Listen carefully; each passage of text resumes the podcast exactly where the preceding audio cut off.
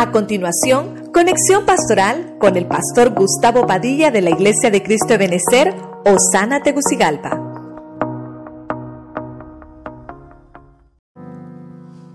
Quiero ministrarte las experiencias de un árbol. Vimos, hermano, cómo vienen las tormentas, como punto número uno. Vienen las tormentas y las tormentas lo que nos hablan es que tenemos que aprender a superar los problemas. Las tormentas, hermanos, siempre van a venir, pero tenemos que atravesar esa experiencia. Número dos, vimos el frío. Siempre va a haber frío. Y nos habla que para que contrarrestemos el frío, tiene que haber un fluir de Dios. Tenemos que estar calientitos, tenemos que estar en avivamiento. Tenemos que estar congregados para que el frío no nos congele. Porque al congelarnos ya no vamos a poder vivir. También otra experiencia, la sequedad. La sequedad, hermano, de un árbol es porque no supo absorber el agua. Como cristianos tenemos que aprender a absorber la palabra del Señor. Eso nos va a ayudar en nuestro crecimiento. Vimos también que otra experiencia que atraviesa el árbol es la inundación.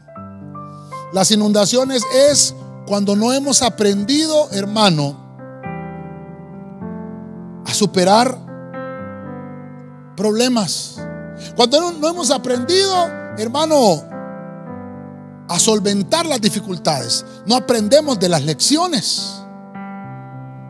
Entonces, yo quiero ministrarle esto a usted.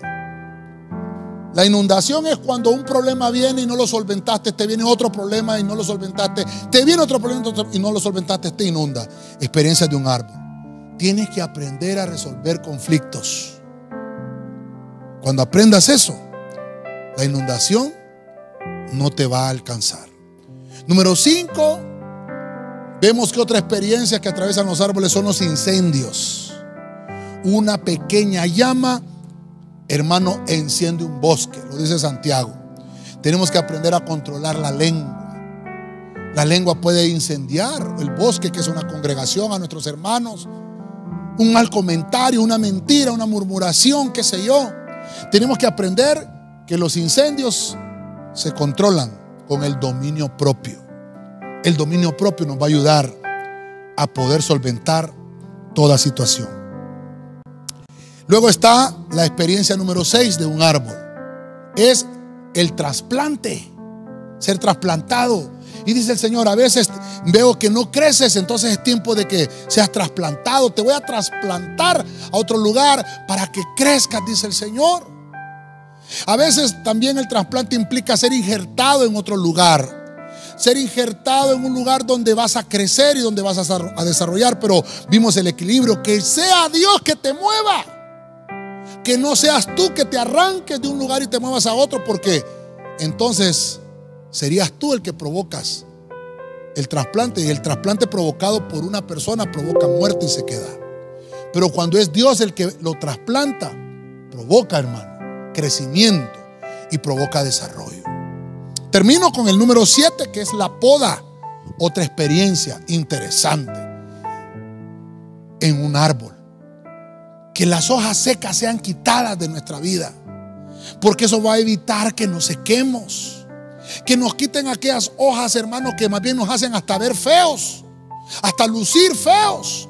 Dios quiere poner su mano, quiere abonar tu tierra, quiere ponerte fertilizante, quiere que crezcas y que te desarrolles. Y dice la Biblia que si ya diste fruto, no te sientas tan maduro, porque dice la Biblia, el que tiene fruto lo poda para que dé más fruto.